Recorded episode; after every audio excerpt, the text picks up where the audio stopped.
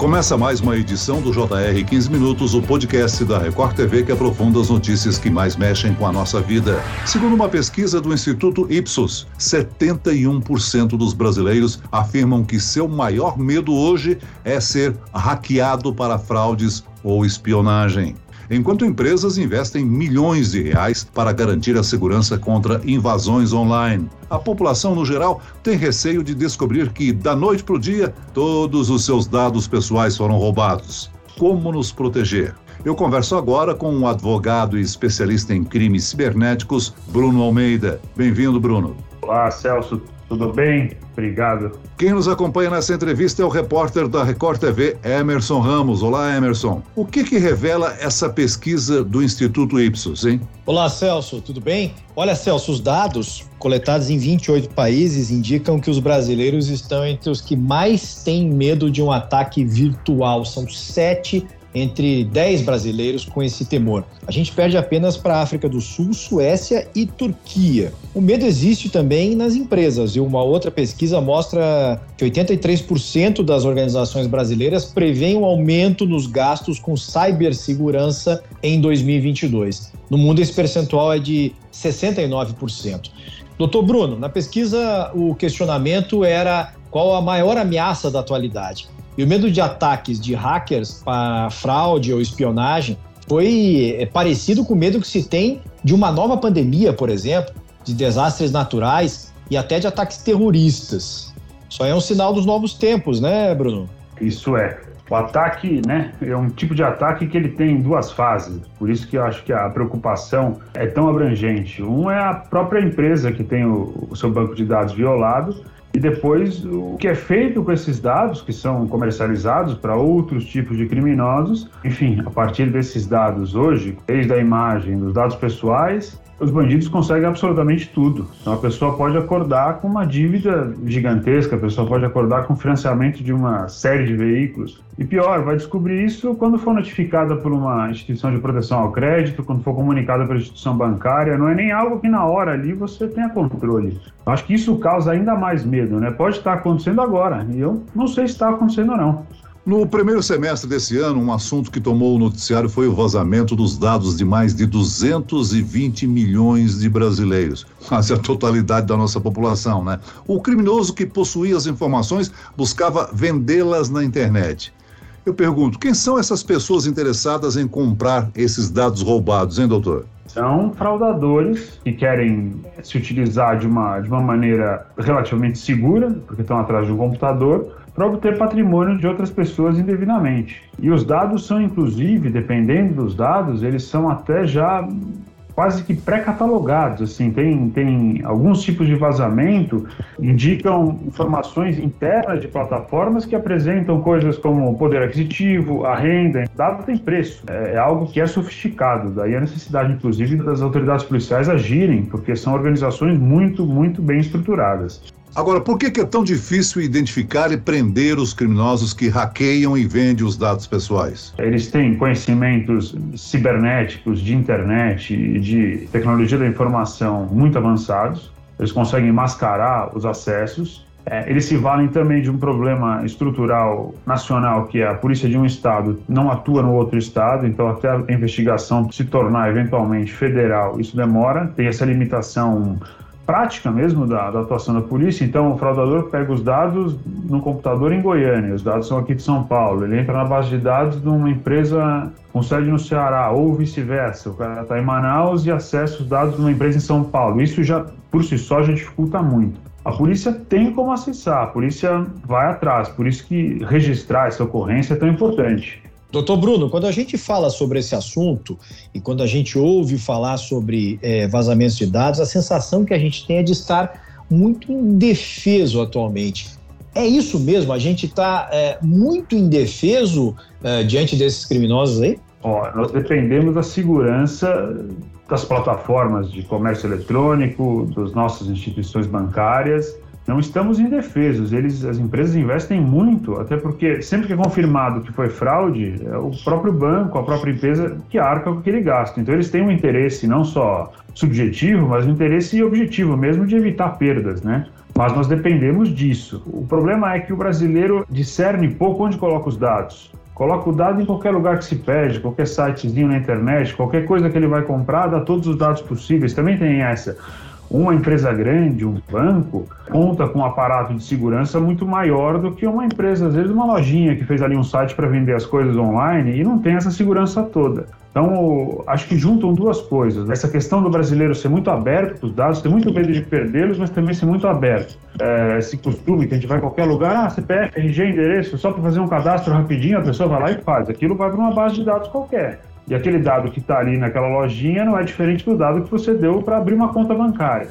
Mas são duas estruturas de proteção muito diferentes. Então, acaba ficando, sim, muito vulnerável. Agora, a Lei Geral de Proteção de Dados, ela obriga que as empresas informem os usuários caso haja algum vazamento, está correto isso? Obrigam que informem para que eles consigam tomar o quanto antes as medidas cabíveis. Pois é, e aí o que fazer, doutor, se você for informado de que os teus dados é, vazaram? O primeiro ponto é, de alguma forma, comunicar instituições bancárias é, é possível registrar em tabelionato um documento em que diga fui comunicado na data de tal, pela empresa tal, que meus dados estão sendo vazados, para evitar, por exemplo, aquisição de veículos, transferências de imóveis.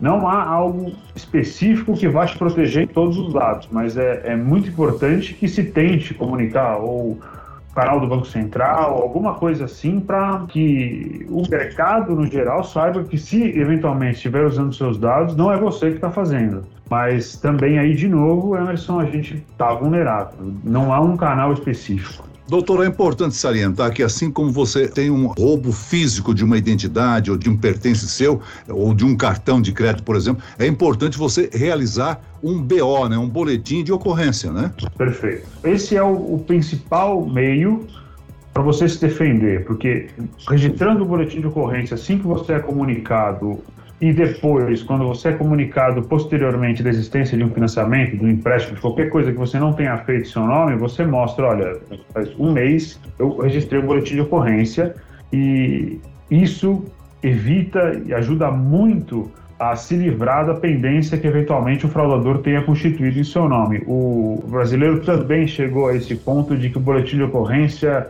não tem muita utilidade. Muito pelo contrário, o boletim de ocorrência é um documento muito importante. A comunicação falsa gera uma, uma falsa comunicação de crime, então você responde criminalmente. Então, ele por causa disso, pressupõe que o indivíduo não vá é, registrar algo que não é verdade. Então, o boletim ele é um documento realmente importante. Pode ser feito pela internet hoje em dia, inclusive para esse crime, ou para esse intuito de preservação, quando há um vazamento de dados. Você não precisa nem ir à delegacia, faz pela internet, dá o e-mail, uma autoridade policial vai efetivamente analisar e te devolver o número do registro. É algo que aqui em São Paulo, pelo menos, é, já se desenvolveu muito. Rio de Janeiro, acho que Minas Gerais também já dá para fazer já é um sistema que foi feito para agilizar também esse, esse tipo de comunicação. A gente já falou aqui da dificuldade de prender né, os criminosos, os cibernéticos. Agora, qual a punição que uma pessoa pode receber por roubar, vender ou comprar dados pessoais, hein, doutor Bruno?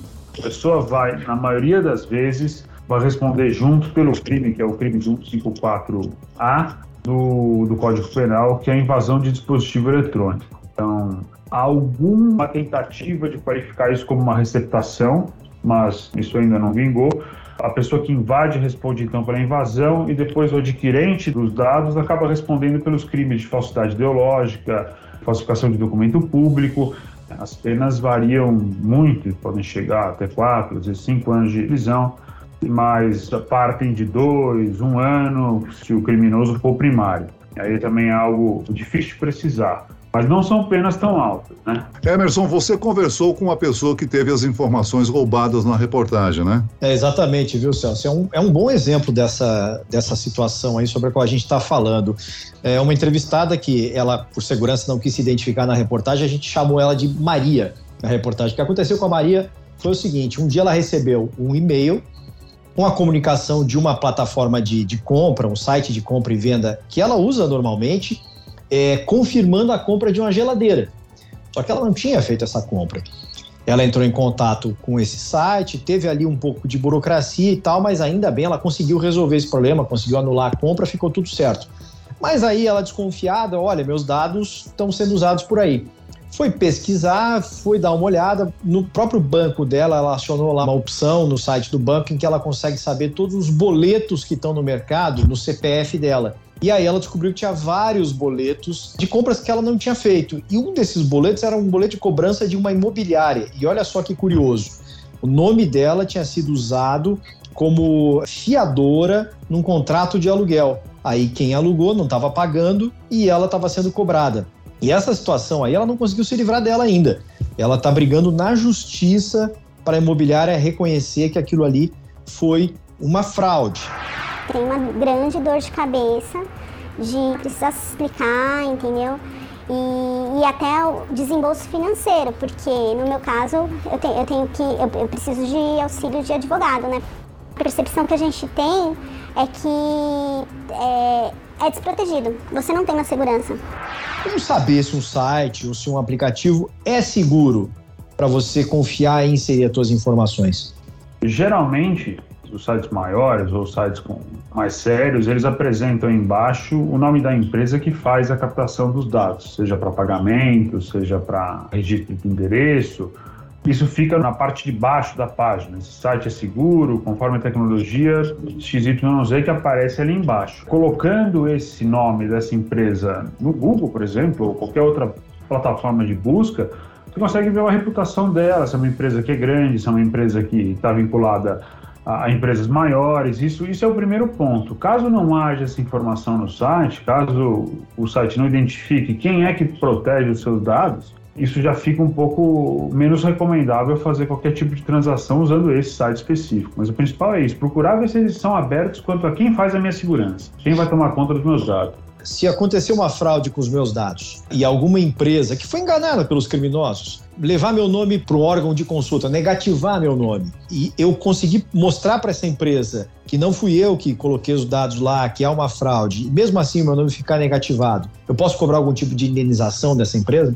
Pode cobrar uma indenização, sim, por danos morais, eventualmente por danos materiais. A negativização te, te impedir um, um projeto, um empréstimo para fins comerciais? Pode sim. Principalmente se o vazamento tiver decorrido da própria empresa que te negativou. Se o criminoso tiver vencido os controles de segurança da instituição, feito a compra ou contraído qualquer tipo de produto financeiro, burlando os sistemas de segurança da própria instituição e depois você comprovar que, ó, não fui eu. Doutor Bruno, nos últimos dias a gente tem noticiado muitos casos de pessoas que estão sendo, digamos assim, agredidas, né, sofrendo golpes com relação a uma ferramenta que foi desenvolvida pelo Banco Central para facilitar a vida de todo mundo, que é o Pix. Lamentável, né? Celso, lamentável. Toda a facilidade do Pix também está sendo usada agora para a prática do crime. Né? A facilidade de transferir, a facilidade de transferir para a conta de destino que o criminoso usa e depois para ele pulverizar esses valores para qualquer outra. E essa nova modalidade que